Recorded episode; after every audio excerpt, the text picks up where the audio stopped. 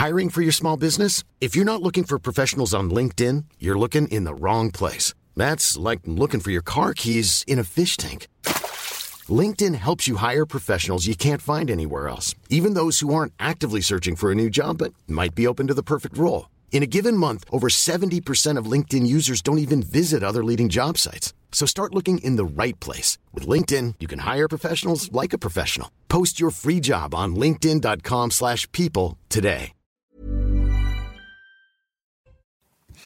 19h, c'est l'heure. Ravi de vous retrouver ce soir à l'info avec Augustin Donadieu. Comment allez-vous, Augustin? Très bien, Christine. Merci beaucoup. J'espère que vous aussi. En pleine forme. Un rassemblement contre l'antisémitisme se tiendra à Paris dimanche prochain. L'appel à manifester a été lancé par la présidente de l'Assemblée nationale, Yael Braun-Pivet, et le président du Sénat, Gérard Larcher. Le Rassemblement national et les Républicains participeront au rassemblement. La France insoumise, elle, indique ne pas encore avoir pris sa décision concernant sa participation. Quelques jours après la découverte d'étoiles de David dans les rues de la capitale, le commanditaire de l'opération a été identifié par les autorités. L'enquête s'oriente désormais vers une déstabilisation étrangère. Selon les informations de nos confrères d'Europe 1, Anatoly P., un opposant politique moldave pro-russe, est à l'origine de ces tags. Un juge d'instruction a été désigné pour enquêter sur ces faits. Et enfin, une information plus légère, le prix Goncourt a été attribué à Jean-Baptiste Andrea pour son quatrième roman, Veiller sur elle, une fresque métaphysique autour de la sculpture, une méditation sur la présence et l'absence. Cette distinction est une consécration pour l'iconoclaste, la maison, la maison d'édition de l'auteur, endeuillée par la disparition de sa fondatrice en mai dernier. Et au sommaire ce soir, merci beaucoup Augustin Donadio. Au sommaire ce soir, faut-il quitter la France? La France incapable de maîtriser les actes antisémites. La France incapable de protéger ses enfants. La France incapable d'être ferme face à l'insécurité. La France incapable de maîtriser l'immigration. La France incapable de faire preuve d'autorité. Faut-il quitter la France? Où aller? Quel pays où y a-t-il encore un espoir? Une faible lueur d'espoir, comme ces jeunes, ces chanteurs à la croix de bois, entonnant Douce France dans le métro parisien. L'édito de Mathieu Boccoté. Un mois après le 7 octobre, le cri du cœur de Dominique de Villepin pour la paix, alors que personne ne voit poindre une éventuelle fin de guerre ou solution, l'ancien Premier ministre déclare s'exprimer en ami d'Israël et euh, déclare la force n'est pas la réponse, la vengeance n'est pas la réponse. La réponse, c'est la justice. La guerre contre le terrorisme n'a jamais été gagnée nulle part. Il faut empêcher Benjamin Netanyahou de continuer sa logique suicidaire. En quoi la stratégie d'Israël est-elle contre-productive? A-t-il raison? Quelle est la frontière entre défense et vengeance? L'analyse de Dimitri Pavlenko. Les Français sont-ils plus les plus haineux d'Europe? La France est-elle le pays le plus haineux d'Europe? C'est la question qu'on se posera lorsqu'on apprend que les Français sont les utilisateurs de Twitter les plus euh, violents et les plus haineux selon le premier rapport de transparence de X entièrement Twitter sur les réseaux sociaux. Pourquoi tant de haine? Qui est haineux en France? Le regard de Marc Menon. Qui aurait pu imaginer une telle violence organisée en France? Attaque au couteau, vol, bagarre, viol, des femmes prostituées de force et violées. Toute une organisation ultra violente a été démantelée. Cette organisation criminelle est nigériane. Les Arrow Baga, c'est leur nom, sont en ce moment devant la justice à Marseille. Ils sont également accusés d'avoir alimenté des réseaux d'immigration clandestine. Lorsque l'immigration se structure en organisation criminelle, le décryptage de Charlotte Dornelas. Et puis euh, les féministes identitaires de Némésis se font fermer leur compte bancaire sans préavis. La raison Leur engagement contre l'immigration. En quoi s'agit-il d'une persécution juridique de toute personne engagée sur le front identitaire ou sur le front de l'immigration? L'édito de Mathieu Bocoté. Une heure pour prendre un peu de hauteur sur l'actualité avec nos mousquetaires. C'est parti.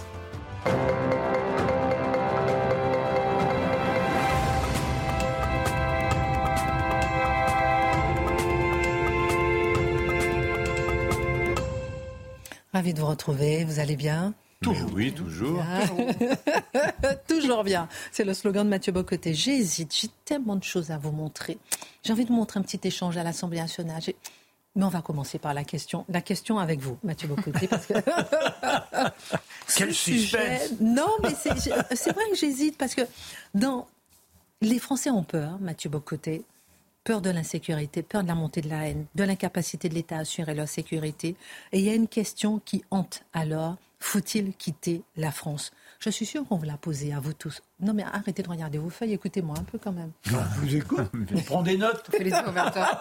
On vous l'a pas posé à vous de temps en temps? Faut-il quitter la France? Ça, c'est pour les défaitistes. Moi, je m'y suis plutôt installé. Hein. vous allez nous dire. Non, mais c'est vrai que les gens vous demandent faut-il quitter la France? Où aller? Faut-il désespérer? Ils sont nombreux à répondre positivement. Ils sont nombreux à s'exiler, Mathieu Bocoté, aller en Grande-Bretagne, aux États-Unis, au Portugal, Québec, Canada. Ont-ils raison de fuir un pays qu'ils jugent perdu? Les Français ont-ils raison de vouloir quitter la France Mathieu, répondez non, c'est ah, Alors non, évidemment qu'ils ont tort de mais on verra pourquoi. On verra pourquoi. Mais alors je le dis, c'est pas une blague. Je, je, vous posais la question à quelqu'un qui, de son côté, a traversé l'Atlantique de l'autre côté euh, et qui voit la France comme sa mère patrie. Revenant en France, arrivant en France, j'ai l'impression de toucher la terre des ancêtres de mon côté. Donc vous voyez un peu l'état d'esprit qui est le mien. Mais je suis bien conscient, je regarde ça autour de moi et je vais me permettre quelques anecdotes personnelles au début pour rendre compte du fait que ces conversations-là ne sont pas que théoriques. Ce sont des conversations qui sont fréquentes, qui sont courantes de gens autour de nous de tous les milieux. Alors, quand j'étais à Montréal, on avait beaucoup, il y a beaucoup, beaucoup, beaucoup de Français qui s'installent au Québec depuis quelques années. Ils arrivent véritablement par vagues.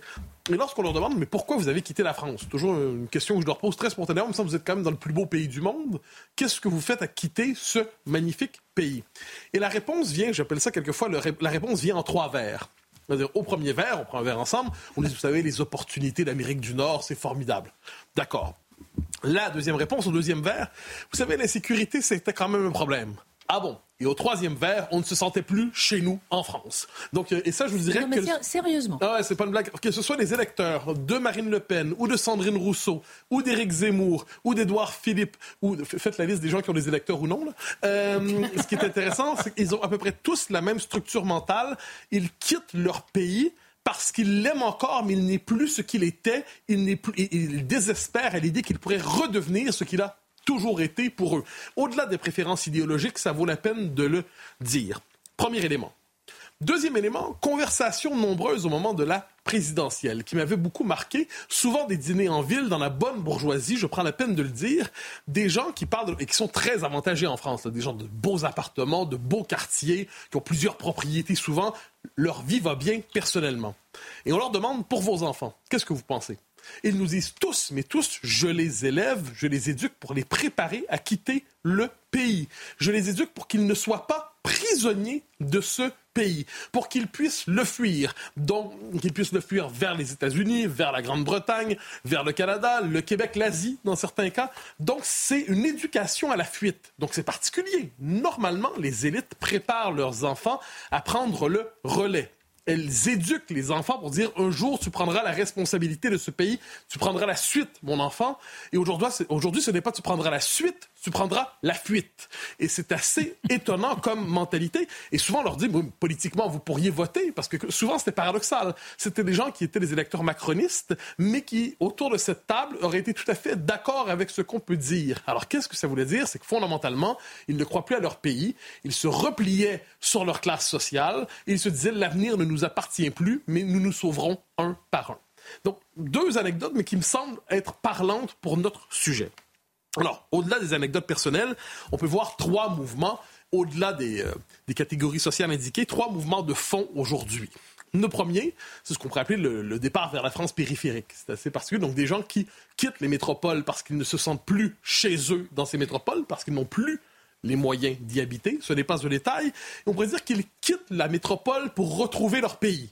Donc, se dire, on va retourner en France dans un une France culturellement française, où on ne sera plus nécessairement minoritaire, où on va peut-être fuir l'insécurité, où on va pouvoir peut-être se retrouver dans un esprit de communauté au moins. Donc il faut quitter les métropoles post-nationales et quelquefois multiculturalisées pour retrouver un peu de chez soi. Donc c'est ce qu'on pourrait appeler un exil intérieur français. Deuxième élément qui est pas sans intérêt, c'est l'immigration, et ça c'est tragique, c'est quitter son pays pour retrouver sa civilisation. Donc ça, on entend ce discours-là souvent, ceux qui disent ben, je vais partir pour le Portugal, c'est encore un pays apaisé. tranquille. Je vais partir pour l'Europe de l'Est. Ça, c'était à la mode il y a quelques années. Hein, on va partir en Europe de l'Est. Pourquoi? Parce que là, on se retrouverait encore dans une civilisation européenne, encore européenne. Et on sait d'ailleurs le discours des dirigeants d'Europe de l'Est qui disent souvent, tout ce qu'on veut, c'est que nos pays ne deviennent pas comme la France, l'Allemagne ou la Grande-Bretagne. Vous voyez un peu cet état d'esprit. Donc, je ne dis pas que ce sont des mouvements massifs, je dis que ce sont des courants idéologiques qu'on entend beaucoup. Et troisième, il y a aussi le refuge en Israël pour certains, mais c'est moins vrai depuis quelques semaines. Euh, et dernier, dernier réflexe, c'est le réflexe survivaliste, qui est assez étonnant, assez présent chez les jeunes générations. Globalement, c'est cette idée, le monde va s'effondrer, ça ne tiendra plus, ça va se décomposer. Tout ce qu'on peut faire désormais, c'est construire des petites communautés qui nous permettront de protéger nos enfants dans l'entre-soi, loin du tumulte, loin du chaos qui vient. Alors, qu'est-ce qui est le, quel est le point euh, le point commun à tout ça, c'est évidemment le sentiment de dépossession. Pas seulement d'insécurité, mais de dépossession. Dépossession culturelle, ne plus être chez soi. Dépossession économique, et ça, ça fait, je parle de mes, Français du Québec ici, qui nous disent finalement, euh, l'ascenseur social est bloqué en France et on quitte pour essayer de trouver un ascenseur social qui fonctionne. Et de ce point de vue, fuir la bureaucratie française est peut-être la seule raison légitime, quelquefois, de la bureaucratie et les impôts. Ça, je peux comprendre. C'est un exil légitime. Et finalement, il y a l'insécurité, évidemment, physique, qui n'est pas un détail. Et donc, ce sont, c'est insécurité, dépossession. Tout ça fait en sorte qu'on fuit, mais non pas parce qu'on, je le redis, non pas parce qu'on n'aime plus son pays, mais parce qu'on croit que ce pays que l'on aime tant n'existera plus. Cela dit, cela dit, à la question, Dimitri disait répondons, répondons avec raison. Euh, si, si on décide de ne pas fuir son pays, ce qui est quand même ce qu'on peut donner comme conseil à tout homme qui se tient en ces matières, eh il s'agit dès lors non pas de fuir son pays, mais de croire au seul instrument collectif qui permet encore de le redresser, et c'est croire en la politique. Le problème est évidemment que la politique est aujourd'hui discréditée, la politique est aujourd'hui dégradée, en bonne partie parce que c'est la politique elle-même qui a amené le pays dans les abîmes. Pas d'hypocrisie, hein ah non, non, je n'ai pas l'impression de l'être en ce moment. Non, non, non, mais je, veux bien insister qu'il faut vraiment... Parce que, pourquoi je vous dis ça? C'est parce que nous, dans notre émission, tous les soirs, on décrit la France, la France qui sombre. Et dire aux Français ce soir, euh, restez en France, voyez ce que je veux dire oh, J'attends des arguments. Mais, d'une formule, oui, mais d'une formule simple, c'est quand même un pays absolument magnifique qui mérite d'être sauvé. Sur le fond des choses, c'est un pays qui, si ce pays s'effondre, la civilisation européenne tombe aussi. Si ce pays tombe, il y a une part essentielle de l'histoire du monde qui s'effondre. Je pense fondamentalement, c'est la raison. On va faire un petit tour de table là-dessus, c'est vrai. Alors, autrement dit, Mathieu Bocoté, il faut s'accrocher. Vous dites aux promesses de la politique électorale. Euh, expliquez-vous, les Français ne l'ont-ils pas justement déserté fondamentalement fondamentalement depuis 20 ans. Ah ben vous avez tout à fait raison. On est devant ce paradoxe. La France, hein, partout. Promenez-vous à travers le monde. Qu'est-ce que c'est un Français? C'est quelqu'un, globalement, qui mange du fromage, qui boit du vin, qui manifeste. Bon. Euh, donc, c'est un peuple très politique tel qu'on se le représente. Or, c'est un peuple très politique qui, aujourd'hui, déteste la politique, ou à tout le moins déteste ce que la politique a fait de son pays. Et c'est une une critique légitime. C'est-à-dire l'état de dégénérescence de la classe politique est quand même indéniable. Il y a de bons éléments ici et là, mais on est quand même loin des grandes époques. Donc, qu'est-ce que ça veut dire croire en politique? Alors là, il y a une thèse qui circule souvent dans les milieux intellectuels. On l'a souvent entendu, ça vient, on dit Gramsci. Et là, ensuite, on dit la conquête culturelle précède la conquête politique. Et moi, je veux relativiser cette affirmation. Parce qu'aujourd'hui, qu'est-ce qu'on voit en France? Globalement, les idées dominantes sont des idées minoritaires dans la population. Les idées dominantes chez les élites, les idées qu'on impose à la population, ce sont des idées qui se maintiennent de manière autoritaire grâce au contrôle du service public, grâce au contrôle des médias, grâce au contrôle des institutions, des tribunaux. Mais l'immense majorité de la population souhaite une toute autre politique que celle qu'on lui inflige. Dès lors, la bataille, c'est plus seulement une bataille culturelle, c'est une bataille politique au sens le plus élémentaire du terme. Alors on nous répondra quelquefois, c'est la mystique populiste, il faudra que le peuple se soulève. Ah, c'est compliqué ça. Le peuple se soulève généralement pour dire non. Il se soulève, donc ça donne 2005, hein, non à l'Europe telle qu'elle se présente à nous. Ça donne les gilets jaunes. Mais le peuple porte rarement lui-même une proposition nouvelle. Ce qui est nécessaire quand on se retrouve devant une élite décomposée, une élite décadente, c'est pas abolir les élites, c'est faire apparaître une autre élite. Est-ce que cette autre élite est prête? Est-ce qu'une autre élite est prête à relever son pays? Je crois que c'est la question que plusieurs se posent encore aujourd'hui. Alors, on dit souvent qu'un tel changement ne sera pas possible sans turbulence. Est-ce aussi votre avis? Alors, moi, quand j'entends cette question, et je la trouve tout à fait euh, pertinente, je réponds simplement, mais vous n'avez pas l'impression que c'est déjà pas mal turbulent aujourd'hui? C'est-à-dire, C'est cette idée qu'un chaos plus grand rendrait possible un redressement plus grand. En cette formule que j'affectionne, les choses vont plus mal qu'on le croit, mais peuvent aller mieux qu'on l'espère. Mais pour les temps présents, si vous n'avez pas l'impression que c'est chaotique, c'est que vous vivez, à mon avis, sur une planète lointaine. Mars, Mercure, Pluton, si c'en est encore une. Mais le fait est, le fait est que... Jupiter. Ah, Jupiter. Oui, mais ça, je la laisse à quelqu'un d'autre. Mais ce qui est assez, ce qui est assez intéressant dans les circonstances, c'est que le chaos, parce qu'on entend souvent ça, il faudrait un immense chaos et le pays pourrait se redresser. C'est que le chaos est déjà là. Mais le récit médiatique fragmente, fractionne ce chaos pour le rendre inintelligible collectivement. Donc, c'est ce qu'on appelle les faits divers à répétition. C'est l'incapacité de mettre en récit ce chaos qui est porteur lui-même, effectivement, d'une possibilité de redressement. Et là, il y a une différence auprès entre les peuples. Les Britanniques ne sont pas, c'est pas exactement un peuple qui il n'attend pas de toucher le fond pour se redresser. hein. C'est le peuple de la continuité institutionnelle. La France, c'est autre chose. Globalement, c'est quand même un pays qui, effectivement, historiquement, attend de toucher le fond pour, se rebon- pour rebondir et se reconstruire. Ce que disait, soit dit en passant, Jacques Julliard dans le livre posthume qui paraît aujourd'hui, il dit peut-être sommes-nous enfin arrivés au fond, dit-il, sur une forme de d'espoir négatif, parce qu'ensuite on peut se redresser. C'est possible, c'est-à-dire le. Mais j'ai l'impression que le fond, nous y sommes déjà. Donc la question maintenant, c'est d'attendre quel sera le levier. J'aimerais simplement rappeler une chose. De partout dans le monde occidental, la France demeure quand même le seul pays qui, pour s'être redressé à partir de 1958, a eu besoin d'un général qui a improvisé un coup d'État ne disant pas son nom, s'appuyant sur une guerre extérieure et la possibilité d'une guerre civile pour refonder des institutions et redonner de la force à son pays. C'est une combinaison spécifiquement française qu'on retrouve ni en Belgique, ni en Suède, ni en... C'est particulier quand même. Donc, vu les années présentes qui sont tragiques, qui portent en elles des contradictions terribles, je me tourne vers Marcel Gauchet, le philosophe à la fin, qui disait la question de l'immigration sera peut-être pour la Cinquième République ce que la question euh, algérienne a été pour la quatrième. C'est une hypothèse qui mérite d'être considérée.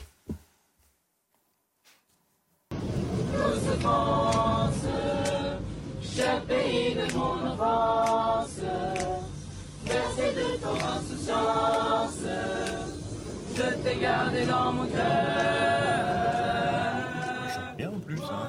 Bon, c'est les petits chanteurs à la croix de bois, je vous en prie, c'est normal qu'ils chantent bien.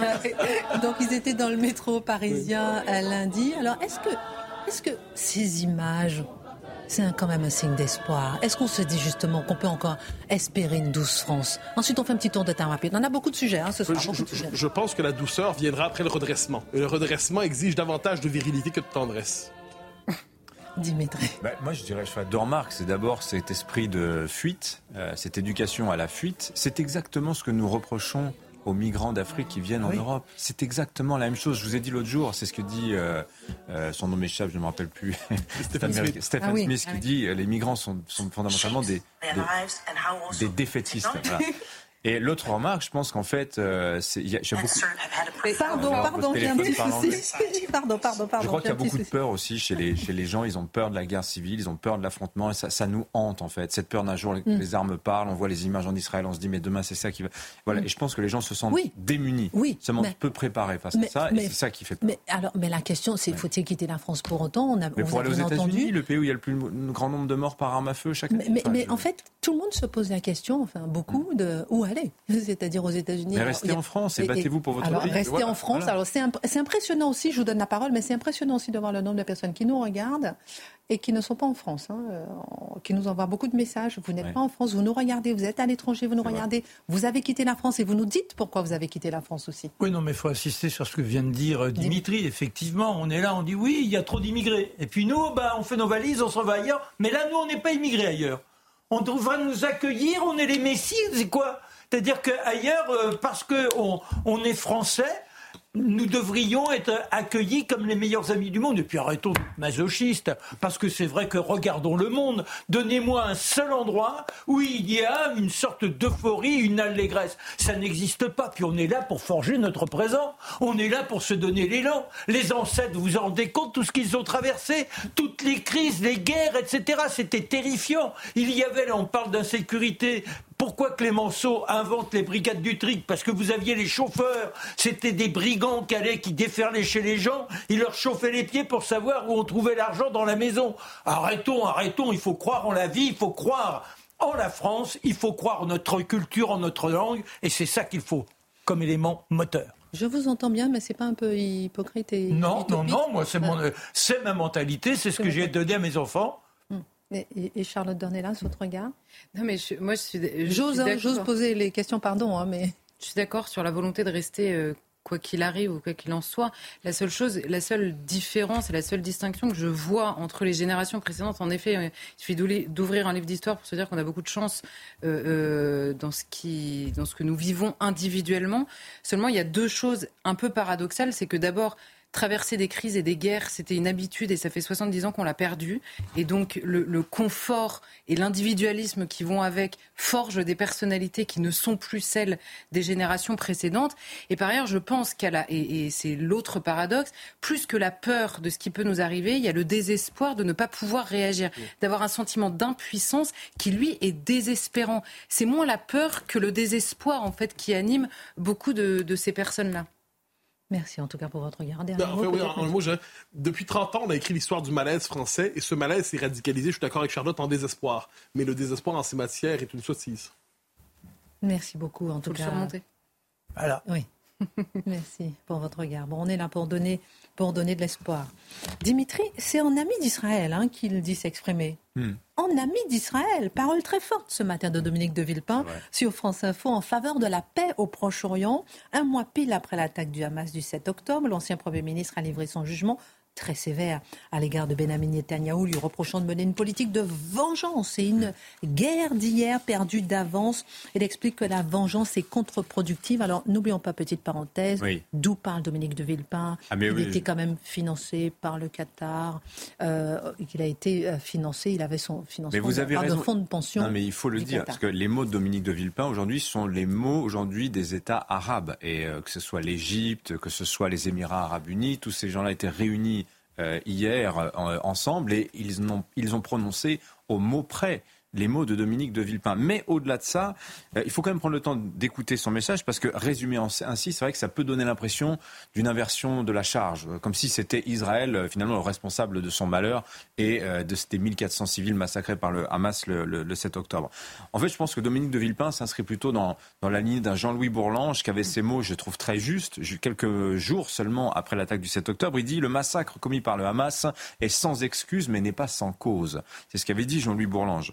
Et donc c'est l'école, je crois, ben, un peu 20e siècle et qui croit encore aux vertus de la diplomatie plus forte que les armes, l'école du multilatéralisme qui croit que la communauté internationale avec des guillemets, ça veut parfois encore dire quelque chose. Voilà, c'est le vrai camp de la paix. Je dirais pas le faux camp de la paix, celui qui sous couvert euh, euh, d'appel au cessez-le-feu en réalité mène un agenda antisioniste et anti-israélien. C'est celui par exemple de la France insoumise qui pose des cessez-le-feu partout dans Paris avec des colombes. Là, Dominique de Villepin, lui, reste à équidistance des, des, des, deux. Et c'est une position courageuse, c'est une position qui est peut-être la plus difficile à tenir en ce moment parce que le monde, et j'aime bien l'expression, euh, c'est Dominique Moisy qui parle du divorce émotionnel du monde entre un Occident rétréci et un Sud qui a tendance à, plutôt à s'élargir. Cette idée de divorce émotionnel, chacun ses morts, chacun euh, dans son camp finalement. Voilà. Avec aussi le camp majoritaire des indifférents, il faut le dire. Hein. La majorité du monde, en fait, ne se passionne pas du tout pour le conflit israélo-palestinien. Euh, parce qu'aussi le conflit présent n'oppose pas deux États. Ça, c'est important à dire. Vous avez un faible qui a tendu un piège euh, dans lequel le fort s'est en quelque sorte rué. Hein. le faible étant évidemment le Hamas et le fort étant Israël. Et ce que dit Dominique de Villepin, c'est que étant donné sa force, Israël a des responsabilités plus grandes finalement que le Hamas euh, euh, dans, dans, ce, dans, ce conflit. Or, la paix, on le voit bien, elle n'est pas du tout à l'agenda de Benjamin Netanyahu. Il fallait entendre ce qu'il disait hier sur la chaîne américaine ABC. Le Premier ministre israélien, il dit très clairement aucune trêve à Gaza tant qu'il y a des otages aux mains euh, du Hamas. Et il promet de prendre pour une durée indéterminée, là je le cite au mot près, pour une durée indéterminée la responsabilité générale de la sécurité à Gaza une fois que les opérations militaires sont terminées. Ça veut dire quoi? Ben, À nouveau, l'occupation militaire de Tsahal euh, dans la bande de Gaza, comme avant 2005, comme ça a duré pendant 38 ans. Et rappelez-vous, c'est Ariel Sharon qui prend la décision historique de retirer Israël euh, de la bande de Gaza, constatant que ça ne produisait aucun effet. Et on était en 2005, à la fin de la deuxième intifada. Donc on terminait sur une guerre, ce retrait. Et là, Benjamin Netanyahu nous dit finalement non, ce serait la solution. Il faut retourner, il faut maintenir une pression militaire permanente sur le, Hamas, ce à quoi le Hamas a répondu, et écoutez bien les mots, euh, qu'il n'accepterait jamais un gouvernement de Vichy à Gaza. Donc c'est intéressant, cette idée d'un gouvernement collaborationniste avec Israël et au passage une nazification dont on commence à avoir l'habitude dès qu'il s'agit d'Israël. Quand dit Dominique de Villepin justement? Bah, Lui, il dit Benjamin Netanyahou, il a déjà failli une première fois le 7 octobre. Il a failli assurer la sécurité des Israéliens. Mais ça, tout le monde l'a vu. Hein. et le procès politique qui viendra de Benjamin Netanyahou, à laquelle il est lui-même résigné, il sait ce qui va se passer, il viendra. Euh, après la guerre. Mais l'erreur que commet actuellement Netanyahou, du point de vue de Dominique de Villepin, c'est de ne s'en remettre qu'à la force, croyant que c'est par la force et uniquement par elle qu'il restaurera la sécurité. Or, il est en train de mener, encore une fois, je vous fais le verbatim hein, de Dominique de Villepin, une triple guerre. Benjamin Netanyahou a fait le choix d'une triple guerre, c'est-à-dire bombardement de Gaza, plus euh, le siège total de, Gaza, et des raids pour traquer les terroristes du Hamas qui ne laissent aucune issue à personne finalement. Euh, voilà. Et c'est une politique, il parle d'une politique de vengeance ni ciblée ni proportionnée qui a pour effet, ben on le voit bien, déguiser les antagonismes internationaux et les tensions communautaires internes. Et on le voit chez nous, et très clairement, c'est ce qui est en train de se passer avec ce risque d'élargissement d'une guerre au Hezbollah, au Hezbollah libanais, euh, éventuellement, pourquoi pas, à l'Iran, bref, la guerre des, civilisations, en fait. Hein. Autrement dit, aujourd'hui, et j'aime bien cette image, vous avez un Goliath, Israël, qui assiège un David, Gaza, et c'est peut-être demain un David, Israël, qui va se retrouver assiégé par un Goliath arabo-musulman. On va marquer une pause et on va continuer justement sur ce sujet, défense ou vengeance quelle est la frontière entre les deux. Euh, dans un instant, je vous montre un petit euh, extrait de ce qui s'est passé d'un échange à l'Assemblée nationale, particulièrement croustillant. On aime ce genre d'échange. Vous, vous allez voir pourquoi dans un instant. À tout de suite. Euh, retour sur le plateau de Face à l'info. Dans un instant, on parlera avec vous, Marc Menon, de la France haineuse pourquoi est-elle si haineuse? Question. Avec vous, Charlotte Dornelas, on va plonger dans une organisation criminelle hors norme française, mmh. euh, ou plutôt étrangère en France, plutôt étrangère en France, incroyable. Mmh. On en parle dans un instant avec vous, Mathieu Bocoté. On ferme des comptes de certaines personnes parce qu'elles ont euh, une, une, idéologie identitaire, on va dire ça comme ça. Bah, euh, on était en train de parler avec vous, euh, Dimitri Pavlenko, un mois après le lancement de, de, cette guerre entre le Hamas et Israël, de cette réaction virulente de Dominique de Villepin entre qui accuse un peu Israël tout en se disant ami d'Israël, tout en étant, en, en, tout cas en ayant été au moins financé par le Qatar, il faut le dire, défense ou vengeance. Question il s'inquiète de cette possible montée des périls et d'une extension de la guerre. On en était là. Oui, en fait, tout le monde s'inquiète de ça. Mais vous avez raison, c'est important de rappeler euh, la position d'où parle Dominique de Villepin. C'est un ami euh, du Qatar qui n'a pas un rôle neutre dans, dans, cette guerre-là. C'est l'intercesseur entre le Hamas et, euh, Israël. Et c'est quand même le, camp du, monde arabe. C'est le Qatar qui héberge Khaled Meshal, le patron, du, le chef politique euh, du, Hamas. Donc tout ça n'est tout ça n'est pas neutre. Dominique de Villepin a en plus une position, la position qui est finalement la plus confortable pour se faire aimer et en même temps pour se faire tirer dessus de part et d'autre. Ça, ça, on l'a dit. Bon, malgré tout, il dit quand même des choses intéressantes. Et dans les reproches qu'il fait à Benjamin Netanyahou, et ça, je pense que quand on est français, quand on a un peu de mémoire, notamment de la guerre d'Algérie, il dit des choses qui sont assez intéressantes. Netanyahou il le dit, alors les mots sont de moi, hein. euh, il a en quelque sorte une vision hygiénique de la guerre. Parce qu'en fait, ce que dit Benjamin Netanyahou, c'est qu'il euh, va nettoyer Gaza, nettoyer Gaza de, tous les terroristes du Hamas, et ensuite, bah, comme disaient les militaires israéliens, je vous avais déjà dit l'expression, tondre le gazon régulièrement, on fait une petite coupe comme ça, euh, pour contenir finalement la, la menace qu'on n'éteindra pas totalement. Bref, en gros, Israël serait en train de mener une espèce de grosse opération terroriste comparable à la bataille d'Alger que l'armée française a menée en 1957, euh, avec succès, rue par rue, immeuble par immeuble. Et puis, à la fin, ils seront tous morts et ce sera fini. Qui gagne la guerre d'Algérie en 1962 Comment se termine voilà, euh, Comment se terminent les opérations? Vous voyez? Donc, euh, comparaison n'est pas raison. Évidemment. Euh, les situations ne sont pas historiquement tout à fait les mêmes, bien sûr. Mais enfin, ayons quand même cette mémoire de la guerre d'Algérie à l'esprit. Dominique de Villepin, d'ailleurs, a parlé de l'Algérie un petit peu plus loin dans son intervention. Mais peut-être qu'il y pensait un petit peu quand il dit cette phrase Israël mène une guerre d'hier, perdue d'avance, une guerre qui ne se terminera pas, car la guerre contre le terrorisme n'a jamais été gagnée nulle part. Et là, euh, comment dire, vous songez à l'Irak, vous songez à l'Afghanistan, au Mali, une guerre de 20 ans dont on voit bien ce dont il se passe. C'est-à-dire que les Occidentaux repartent finalement la queue entre les jambes et laissent des déserts sécuritaires derrière eux, dont ils ne sont pas évidemment totalement responsables. Mais la situation est la suivante, que la menace terroriste euh, perdure dans, ces régions où l'on pensait facilement vaincre finalement euh, des, adversaires faiblement armés, etc., etc. Et Dominique de Villepin, de citer Albert Camus, un homme, ça s'empêche, un État, ça s'empêche aussi, un État démocratique encore plus. Et là, évidemment, il s'adresse à Israël et Benjamin Netanyahou. Alors, toute la question à Dimitri est de savoir est-ce que Dominique, est-ce que Israël écoutera Dominique de Villepin? Bah, lui ou un autre, mais c'est vrai que ça rappelle son discours euh, aux Nations Unies 2003. Vous vous rappelez, on cite toujours la conclusion, et c'est un vieux pays, la France, d'un vieux continent comme le mien, l'Europe qui vous le dit aujourd'hui, qui a connu les guerres, l'occupation, la barbarie, etc. Les mots de Cassandre, ça n'avait pas retenu euh, les Américains. Ils avaient malgré tout envahi l'Irak, mais et d'ailleurs il l'a rappelé ce matin avec une certaine fierté il avait raison d'une certaine manière. Il avait raison. Cette guerre de 20 ans euh, est une défaite finalement pour euh, l'Occident, cette guerre contre le terrorisme. Et Israël probablement n'est pas prêt aujourd'hui à entendre euh, ces appels à la modération. Il faut lire les éditoriaux de la presse israélienne pour mesurer l'état d'esprit. C'est une guerre existentielle que les Israéliens sont en train de mener. C'est comme ça qu'ils le vivent. Le combat pour le foyer national juif, ça c'est...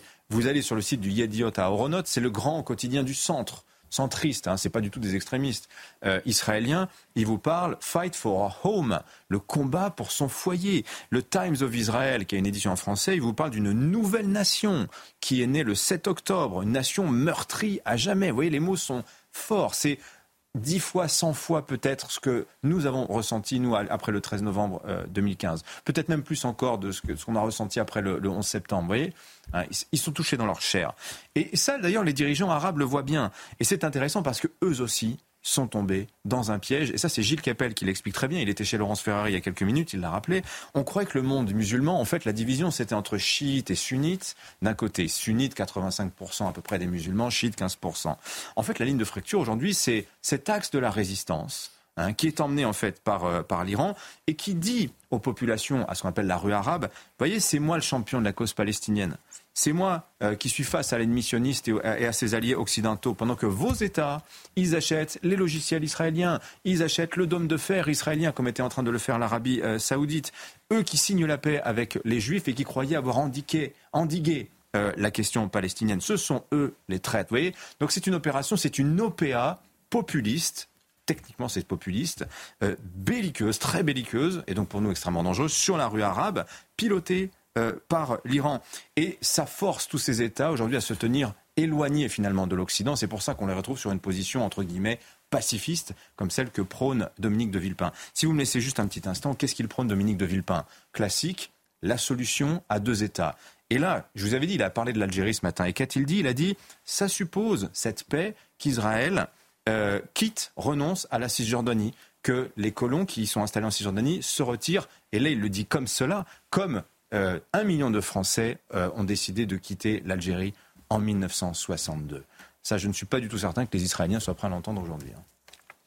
Merci beaucoup pour votre analyse, Dimitri Pavlenko. Je vous propose d'écouter euh, cet échange à l'Assemblée nationale avant d'enchaîner avec Marc Menon sur l'affaire Guillaume Meurice, qui n'en finit plus de faire polémique sur France Inter. Il s'était moqué de Benjamin Netanyahou sans prépuce. À l'Assemblée nationale, Laurent Jacobelli, député RN, a interpellé la ministre de la Culture, Rima Abdul Malak, sur cette controverse. Madame la ministre, vous avez l'indignation sélective.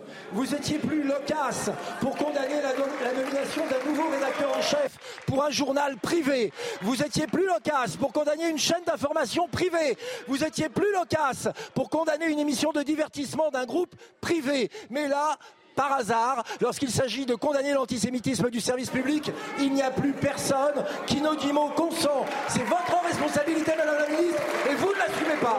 Moi, quand j'interviens, Jamais vous pouvez reprendre tous mes tweets, toutes mes interventions. Je n'ai jamais commenté les propos d'aucun animateur à aucun moment. Je rappelle à chaque fois le cadre de la loi, les obligations qu'une chaîne, notamment de la TNT, chaîne gratuite, doit respecter. Et c'est à l'ARCOM, autorité indépendante, de faire son travail. Deux poids, deux mesures oui, non, mais évidemment, parce que d'abord, la première fois, elle avait rappelé les obligations, mais en oubliant de préciser que c'était le cadre qu'elle rappelait. Elle avait expliqué qu'il fallait du pluralisme. Euh, souvenez-vous, il fallait commenter de manière équilibrée les affaires de justice. Alors, je ne sais pas ce qu'elle regarde comme chaîne, mais apparemment euh, pas les autres. Et, euh, et ensuite, elle s'était rattrapée. Elle avait fait une espèce de pirouette sur France Inter en expliquant Non, mais attendez, c'est les règles de l'ARCOM dont je parle, parce qu'elle avait bien compris elle-même qu'elle était un peu sortie du cadre. Et elle, elle, elle, a en effet recommencé à parler, excusez-moi, au moment de la nomination d'un nouveau directeur au journal du dimanche, euh, là c'était pas l'Arcom en l'occurrence, hein, euh, et la ministre, ça l'a pas empêché de parler. Et là subitement, et là, c'est ça. Et là subitement, la ministre, elle vient nous expliquer que, euh, elle vient nous donner l'exacte définition de ce qu'elle doit être, avec tous les médias, notamment privés évidemment, au moment où elle ne sait pas quoi dire sur le service public. C'est énorme. Et rappelons que l'ARCOM a été créé justement pour que le gouvernement, c'est-à-dire le ministre de la Culture, ne puisse pas mais en fait, aujourd'hui, elle a donné la bonne définition du ministre de la Culture. En effet, simplement, euh, le reste du temps, elle se comporte différemment. Donc c'est un peu énervant. Elle devrait être exemplaire dans, dans, ses propos parlant des médias, mais tout homme politique aujourd'hui, quel qu'il soit, quand il entend, et moi je suis comme Mathieu, la liberté, on caricature, on fait ce que l'on veut, mais quand on entend un humoriste je voudrais savoir comment ça fait rire de dire un nazi après puce.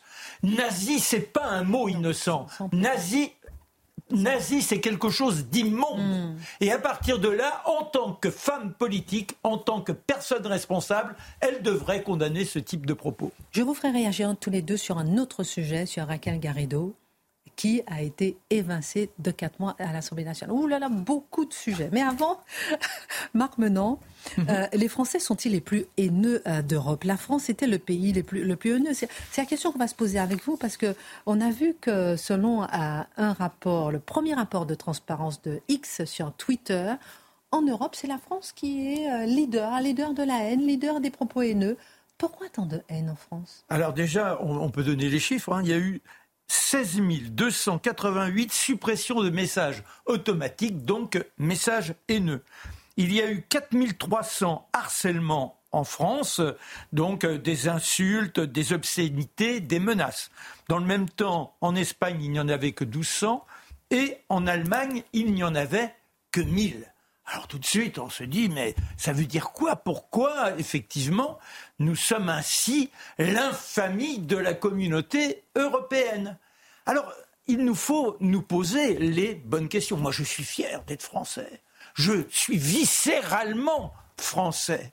Mais ça veut dire quoi être français? C'est ça qui est intéressant. Est-ce que si l'on est français, on est condamné à la haine? Non.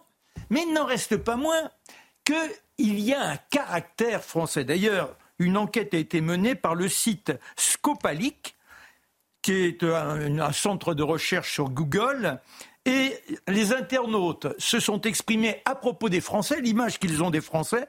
Les Français sont arrogants, les Français sont mal élevés, les Français sont grossiers. Ça veut dire quoi déjà? C'est qu'on peut catégoriser un peuple. C'est-à-dire, et ça c'est passionnant, nous avons une âme, un peuple. Pas ce ne sont pas des gens qui vivent ensemble, ce sont des gens qui partagent une imprégnation. C'est quoi cette imprégnation? C'est la culture. Ce sont les mœurs, ce sont les traditions, ce sont les coutumes. Et comment peut-on, allez, faire un, stéréotype du français? Bah, Astérix. Et c'est quoi Astérix?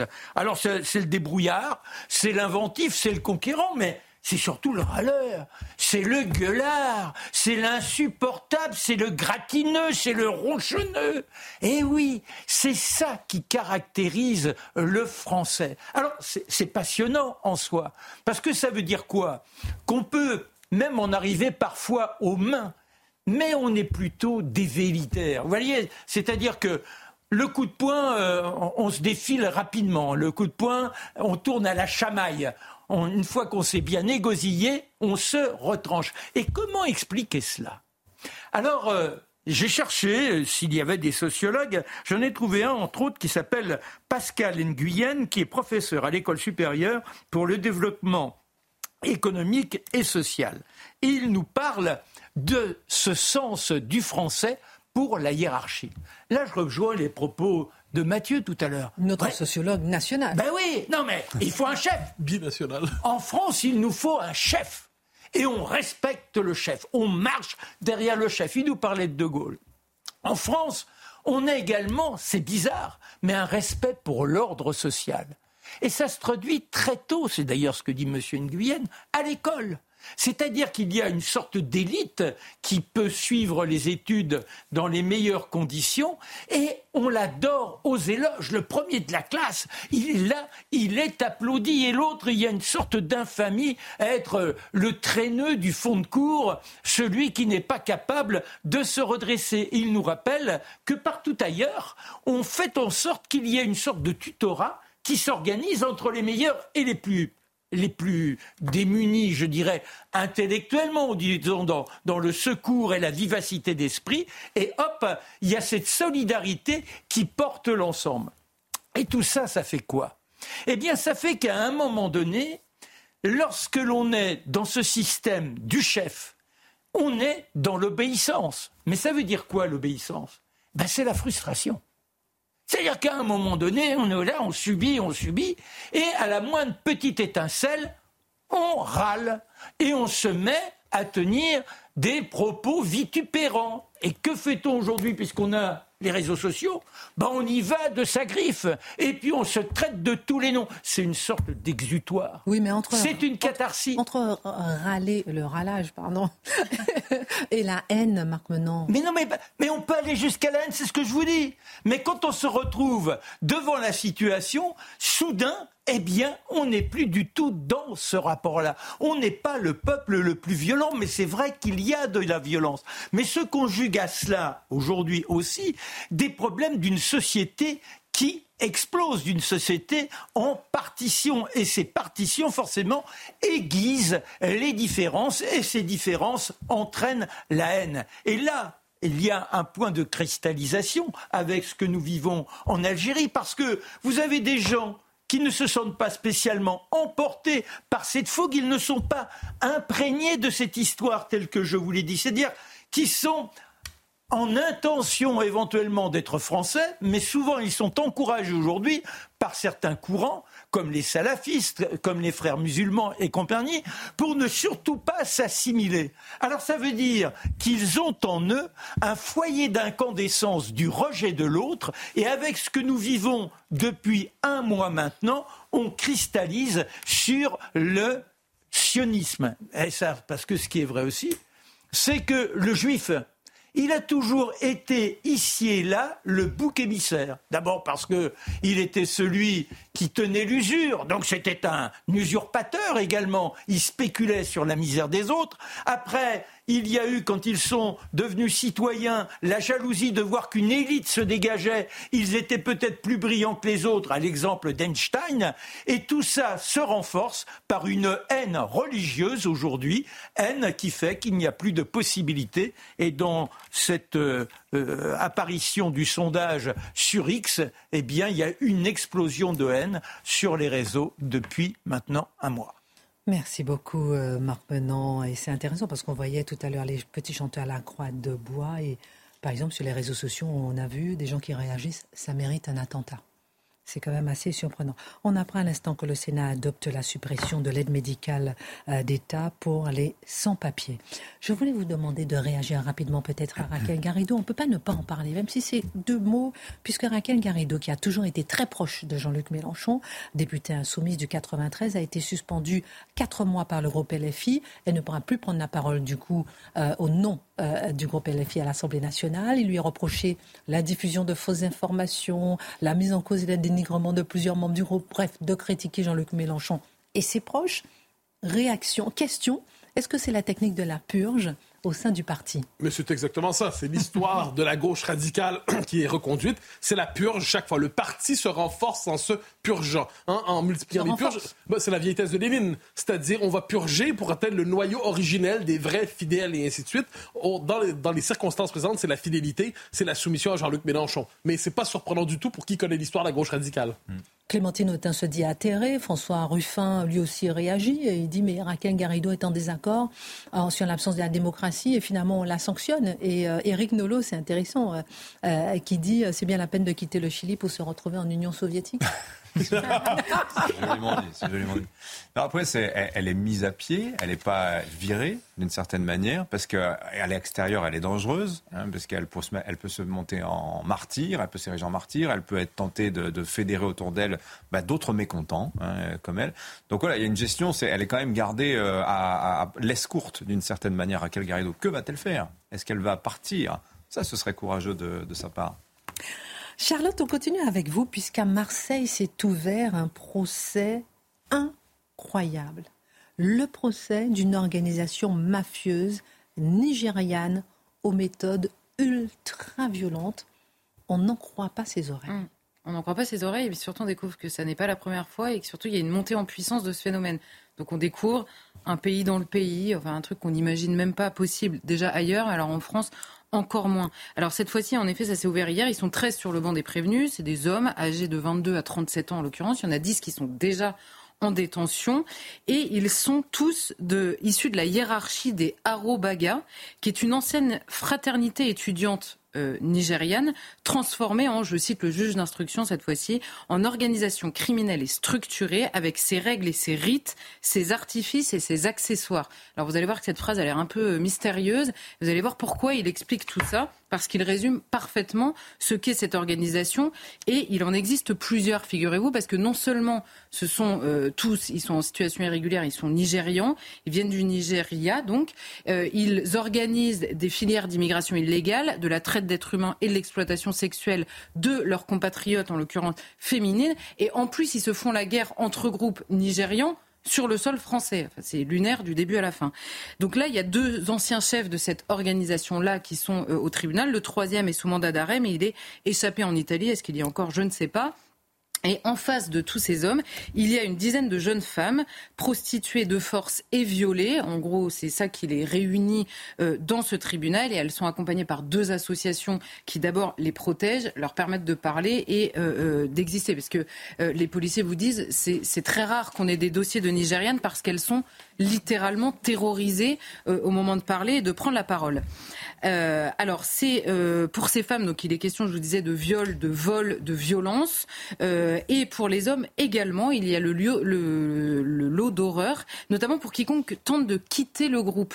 Alors, pour les femmes, par exemple, une femme qui refuserait, par exemple, le, mode de prostitution dans lequel elle est, il y a des viols collectifs mmh. publics qui sont organisés euh, technique de soumission absolument barbare, euh, en l'occurrence. Et pour les hommes, alors il y a un des prévenus, par exemple, qui a subi les conséquences, qui a dit quand j'étais plus tellement d'accord, alors je le cite, je ne voulais plus les suivre dans leurs activités de bagarre, d'attaque au couteau, de vol d'argent, alors ils m'ont coupé au poignet avec une machette. Et euh, les, enquêtes sont extrêmement difficiles, je vous le disais. D'abord parce que ce sont des personnes, aussi bien les hommes que les femmes, qui sont en situation irrégulière, donc par définition au profil inconnu. Ils échappent évidemment à tous les radars possibles. Les identités sont inconnues. La violence est absolument terrible et donc elle génère une omerta totale. Et en plus, il y a des qualifications parfois qui sont trompeuses. Il y a des femmes qui arrivent, on requalifie par exemple en viol conjugal parce que la femme explique que c'est l'homme à qui elle appartenait et donc on se dit, ok, ça doit être une manière de dire que c'était sa femme. En l'occurrence, ce sont des réseaux de, prostitution, d'exploitation sexuelle et de traite d'êtres humains, absolument, mais qui sont parfois difficiles. Et quand je vous disais que ça avait déjà existé à Marseille déjà en 2022, il y avait eu un, procès déjà d'une autre organisation, du chef d'une organisation qui avait pris 10 ans de prison pour traite et proxénétisme aggravé. Avec tout ce que je vous ai raconté, il prend 10 ans. Euh, et, ce qui, et ce qui était présenté comme la peine maximale en l'occurrence. Donc il faudrait peut-être revoir. Euh, je ne sais pas ce qu'on avait imaginé au moment où on a fait le code pénal, mais en l'occurrence, euh, 10 ans, ça me semble peu, surtout qu'en général, c'est la sortie d'une interdiction du territoire, on sait ce qu'elles deviennent. Alors Charlotte, sait-on seulement comment s'organisent concrètement, euh, justement, ces structures criminelles dont on peine à soupçonner en effet l'existence ah bah Alors là, c'est c'est vraiment c'est la partie de folie absolue. C'est-à-dire que c'est une véritable organisation euh, au Nigeria en l'occurrence. Ce sont des jeunes filles, alors qui sont en général qui ont un désir d'émigrer du Nigeria, notamment pour aller vivre de manière générale en Europe, pour aller y travailler, récupérer de l'argent et faire vivre leur famille. Il y a ce désir-là. Alors c'est parfois un désir qui existe chez ces jeunes femmes, ou alors à la suite d'un décès, elles se retrouvent à devoir faire vivre leurs frères et sœurs, leur famille, etc. Bref, c'est cette brèche-là qu'exploitent en l'occurrence euh, ces criminels.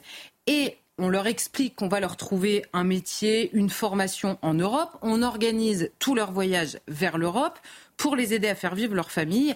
Et elles se retrouvent contraintes, à leur arrivée en Europe, de rembourser des dizaines de milliers d'euros aux, euh, aux personnes qui ont organisé leur voyage, on va dire, par le biais de la prostitution de rue la plupart du temps, en tout cas une prostitution, euh, euh, enfin, je veux dire, comment dire, artisanale, quoi, qui se fait dans la rue, dans des camionnettes, ici ou là, en France. Et l'émergence le, de ce phénomène date des années 90, donc c'est pas tout à fait nouveau, et c'est essentiellement dans les milieux ruraux nigérians. Et j'ai découvert qu'il y avait des villages entiers au Nigeria qui ne vivaient que de cette exploitation euh, euh, par plusieurs biais. Alors au début, dans les années 90, on pensait que ces jeunes femmes et leurs familles notamment étaient enrôlées de force complètement à l'insu, on va dire, de leur connaissance de la situation. Depuis plusieurs travaux de recherche qui sont plus récents, expliquent que en partant du Nigeria, elles savent que ça va être le passage obligé. C'est-à-dire que la prostitution, mais c'est de l'ordre de l'imaginaire. Ça va être un passage obligé, obligé pardon, pour avoir une formation puis un travail. Elles n'imaginent pas un quart de seconde, et leur famille encore moins, le système d'exploitation euh, qui est mis en place. Et qu'elle renforce, on va dire, en y participant. Et alors, il y a plusieurs rôles d'exploitants euh, euh, qui existent. Il y a d'abord les madames. Alors, les madames, ce sont en général d'anciennes prostituées qui se transforment en proxénètes, qui arrangent leur départ. Alors là, ce sont des départs, euh, elles exigent une somme à l'arrivée en Europe entre 30 et 65 000 euros. À qui? Donc, aux, jeunes femmes ah nigérianes qu'elles emmènent, à qui elles promettent un métier et qui en, en réalité doivent d'abord rembourser 30 à 65 000 euros par le biais de la prostitution. Donc c'est l'histoire d'une vie concrètement. Enfin, c'est extrêmement long. C'est évidemment pas le prix que coûte le voyage. C'est là que c'est lucratif. Ensuite, il y a des serments d'allégeance qui sont faits. Et là, vous retrouvez la phrase du juge qui nous parlait de ses règles et ses rites, ses artifices et ses accessoires. Il y a des serments d'allégeance qui sont passés devant ce qu'ils appellent des priests euh, au euh, Nigeria. Ils appellent ça le rite du juju. Et ce sont des rituels qui sont organisés là-bas et on a un genre de mélange, on va dire, de justice traditionnelle et de justice étatique, si bien que ces rites qui sont passés devant le priest, ils, sont, ils ont valeur quasiment de d'huissier de justice en fait. Donc le serment a une valeur juridique au Nigeria. Et là, on arrive au groupe cultiste et là, nous avons nos fameuses organisations étudiantes, les organisations, il y en a qui sont religieuses, c'est des organisations secrètes de confraternité qui sont surtout devenues des associations de malfaiteurs. Elles sont extrêmement implantées au Nigeria et désormais bien implantées en France. Je cite là encore les rapports qui sont faits là-dessus. Et alors ces groupes-là, ils interviennent à différents stades du processus d'exploitation, notamment pour menacer et mettre la pression sur les jeunes femmes et éventuellement sur leurs familles restées au Nigeria si elles ne font pas exactement ce qu'on leur demande en France. Et là, à ce moment-là, on leur sort le fameux serment qui a été passé devant euh, le prise, le fameux Juju, qui vaut euh, d'aller menacer, voire tuer des membres de leur famille restés au Nigeria. Et enfin, il y a ce qu'ils appellent les clubs de femmes. Alors les clubs de femmes, elles font passer notamment ces jeunes filles, elles ont parfois des rôles sociaux absolument énormes au Nigeria, et donc elles prennent sous leur coupe, en gros, ces jeunes filles, et elles suivent le recrutement, voire même euh, elles les repèrent pour le, pour le compte, on va dire, de ces organisations criminelles. Vous voyez que c'est à la fois extrêmement bien organisé et en même temps qu'on comprend que l'exploitation sexuelle des jeunes filles, c'est pas une tradition au Nigeria. C'est simplement qu'ils ont réussi à exploiter et à faire profiter beaucoup de monde d'une volonté de sortir de la précarité de certaines familles qui s'est mutée en, nourriture pour groupes criminels euh, absolument sans limite. Alors, la question qu'on se pose, Charlotte Dornella, c'est quelle est l'ampleur de ce phénomène aujourd'hui en France bah, L'ampleur, euh, euh, alors de la vie de, policiers, notamment à Marseille, hein, parce que là, en l'occurrence, c'est à Marseille que ça se passe, hmm. elle monte en puissance. Ah oui. Alors, euh, elle monte en puissance, et ce qui est sûr, c'est qu'au Nigeria, j'ai trouvé en 2018, vous avez l'Oba du Bénin. Alors, on découvre beaucoup de choses hein, en travaillant là-dessus. C'est une sorte de personnage sacré. C'est un homme, donc, qui est une sorte de quasiment de personnages sacrés. Il s'appelle l'Oba du Bénin, mais c'est une zone, on va dire, en Afrique qui ne correspond pas aux frontières euh, terrestres. Donc c'est une partie du Nigeria, notamment d'où viennent euh, certaines de ces jeunes filles, et qui est consultée pour tout ce qui concerne l'ordre social. Et en 2018, ce fameux Oba au Bénin a lancé un appel aux chefs religieux politiques et aux leaders traditionnels dans les différents euh, villages pour se mobiliser pour stopper les pratiques liées à la traite d'êtres humains, notamment des jeunes filles envoyées en Europe pour se prostituer. Il avait indiqué à l'époque pardonner à ceux qui l'avaient fait dans le passé, mais préciser que ceux qui se livreraient à de telles pratiques seraient punis de mort par la divinité globale, parce qu'il est quasiment euh, divin. Et il avait annulé avec effet immédiat tous les serments qui avaient été passés par ces jeunes filles qui étaient présentes en Europe, mais qui sont déjà sous la coupe de ces réseaux criminels. Donc vous pensez bien que pour s'échapper, c'est un peu compliqué. Alors à Paris, Certains, en Ile-de-France, certains avaient noté qu'il y avait eu un effet, qu'il y avait un tarissement, notamment chez les mineurs, les jeunes mineurs prostituées nigérianes. Mais à Marseille, on vous dit aujourd'hui qu'il y a une montée en puissance, notamment du nombre de Nigérians par ailleurs que l'on retrouve ailleurs. Et alors, c'est autre chose et c'est pas beaucoup plus réjouissant. On retrouve des Nigérians, notamment jeunes et euh, évidemment en situation irrégulière, dans les règlements de compte euh, de la drogue. Donc il y a une montée en puissance, en tout cas, de leur présence et des réseaux criminels euh, nigérians, notamment. En tout cas, ce qui est sûr, c'est qu'à Marseille, c'est le cas. Moralité, plusieurs France en France. Ah oui, là, je vous confirme. Hein. Merci beaucoup euh, pour votre enquête sur ce sujet, euh, ma chère euh, Charlotte. on termine avec vous. Alors peut-être juste avant, peut-être, on se retrouve ce soir sur C8 après l'émission Face à l'info à 21h20 pour un débat que je vais animer sur la fin de vie, enquête au cœur de la fin de vie, sur l'euthanasie. On a eu l'occasion de mm. parler euh, euh, de cela ici avec euh, vous, Charlotte, puisqu'il y aura un, comment dirais-je, un projet de loi qui va passer en Conseil des ministres en décembre et qui sera débattu à l'Assemblée en janvier. Qu'est-ce que vous pensez de la fin de vie? Faut-il légiférer? Qui a intérêt à ce qu'on légifère? Je vous donne rendez-vous et je suis très fière d'animer ce débat sur C8 dans un instant. Avec à brio. Non, mais non, non, et beaucoup de sensibilité. c'est gentil. En tout cas, à 21h20 sur C8 après un documentaire passionnant. Mathieu Bocoté, c'est très intéressant ce qui se passe. Parce que ce matin sur Twitter, Alice Cordier, porte-parole du groupe identitaire Nemesis s'est désolée sur les réseaux sociaux de la fermeture arbitraire du compte bancaire de son association militante. Elle y voit une forme de persécution idéologique qui ne dit pas son nom, mais qui vise les militants identitaires. Faut-il voir dans cet événement une réelle persécution ou un fait divers euh, sans trop d'importance? Alors, commençons par un petit détour en Grande-Bretagne. Nigel Farage, hein, la, grande figure du Brexit, il y a euh, quelques mois, découvre que ça, il est chassé de sa banque. On ne veut plus de lui comme client. Et qu'est-ce qu'on lui donne comme raison? Vous n'êtes pas un assez bon client, ça fonctionne pas, il y a un problème avec vous. Mais là, il y a une fuite à l'intérieur de la banque. Et qu'est-ce qu'on apprend? Qu'on décide de chasser Nigel Farage de sa banque par, à cause de ses opinions politiques et de ses positionnements politiques. Euh, critique de la théorie du genre, euh, anti-vax, ami euh, de euh, le, tennisman qui était anti-vax aussi. Djokovic. voilà, proche de Trump, Trumpien. Donc, on le chasse de sa banque pour cela, au point où ça crée une réaction très vive dans la classe politique britannique. On dit, mais un instant, on, ne chasse pas un homme d'une banque à cause de ses opinions politiques. Qu'est-ce que c'est que ça? Est-ce que de telles pratiques existent ailleurs? C'est ce que suggère Alice Cordier, donc à la tête de Nemesis, qui est une association féministe identitaire euh, qui fait le lien très souvent entre immigration et délinquance du point de vue des femmes. Et qu'est-ce qu'elle nous dit sur Twitter? Elle nous dit globalement, on ne comprend pas cette fermeture arbitraire compte, de notre compte de banque, parce que on a toujours été réglo, on n'a jamais. Imagine tout, le, tout, le, tout ce qui pourrait vous conduire à être en rapport trouble avec une banque. D'aucune manière, ce n'est le cas. Je l'ai euh, contacté. Je cite. Depuis quelques semaines, nous avions remarqué un changement de comportement de la part de nos conseillers, tantôt injoignables, tantôt à la limite du harcèlement pour récupérer les informations dont une banque n'a pas besoin concernant nos donateurs nos donateurs. Pourquoi? Parce que c'est une association qui fonctionne essentiellement par le don de gens qui soutiennent cette cause. En lien avec cela, le compte de Nemesis a été fermé par PayPal tout récemment. Donc la structure de financement qui permet à cette association de fonctionner, eh bien, on coupe les vivre. Alors, est-ce qu'on a une preuve formelle du fait que cette association s'est fait chasser de sa banque pour ou, de, ou de PayPal pour des raisons idéologiques et politiques? Les preuves formelles ne sont pas là. Est-ce qu'on a de bonnes raisons de croire qu'Alice Cordier euh, se plaint avec raison du fait qu'elle est victime d'une persécution idéologique? Eh bien, ça, je pense que c'est la question à se poser. Et ça, est-ce que c'est votre avis à vous aussi? Ah oui, absolument, à 100 Soyons honnêtes. Euh, donc fermer son compte en fonction de ses idées. C'est que c'est pas la première fois qu'on voit de telles fermetures arbitraires, soit d'un compte pour une personne? Je vais vous donner quelques exemples récents ces derniers temps. D'abord, la dissolution des identitaires. Les identitaires qui sont frappés de dissolution alors qu'ils ne sont pas violents. Et quant au soulèvement de la terre qui, eux, sont violents, finalement, la dissolution, mauvaise idée, ça passe pas. Deux poids, deux mesures.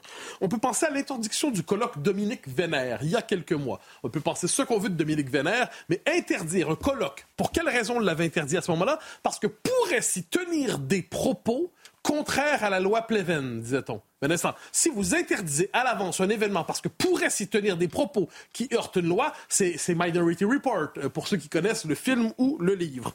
Minority Report pour les Français. Ah oui, absolument. Pardonnez-moi. Euh, rapport minoritaire, comme on dit au Québec. Euh, euh les manifestations dites d'extrême droite à Réalmont, on s'en souvient, pour contester l'implantation d'un camp de migrants. Que dit le responsable qui interdit la manifestation? C'est organisé par des gens d'extrême droite. Donc, on peut interdire la manifestation. Je suis curieux de savoir comment cette personne va gérer les prochaines élections présidentielles avec les différents partis étiquetés ainsi. La sévérité dont nous avait parlé Charlotte contre les militantes d'Argos qui s'inquiètent justement de la violence, souvent dont les femmes sont victimes. Et maintenant, Némésis. Alors, c'est toujours la même chose, soyons sérieux. La mouvance identitaire a été présentée comme une mouvance qui pourrait être politique. On peut la critiquer de mille manières, on s'entend très sévèrement. Mais elle est traitée comme une mouvance factieuse, une mouvance criminogène, une mouvance toxique. Et on nous dit sans cesse, il faut interdire la haine. On assimile cette association à une association porteuse de discours haineux. Dès lors, il est légitime, directement ou indirectement, formellement ou informellement, par le chuchotement ou par l'action brutale quelquefois, d'interdire tout simplement la constitution euh, politique de cette mouvance. On pourrait dire que les gens de Némésis ont été victimes d'une forme de déchéance de citoyenneté. Ce sont des citoyens de seconde zone parce que leurs idées ne leur permettent pas d'avoir accès non seulement à la vie public, mais aussi aux commodités ordinaires dans la vie dans une société libérale et démocratique. Je pense que ça mérite d'être mentionné euh, et euh, j'espère qu'il y aura une suite à ce dossier. La chasse à l'homme. Ah ben absolument. Merci beaucoup Mathieu, Dimitri, Charlotte, Marc. À ce soir. Oui, à ce soir, 21h20 sur C8, mais tout de suite l'heure des Pro 2.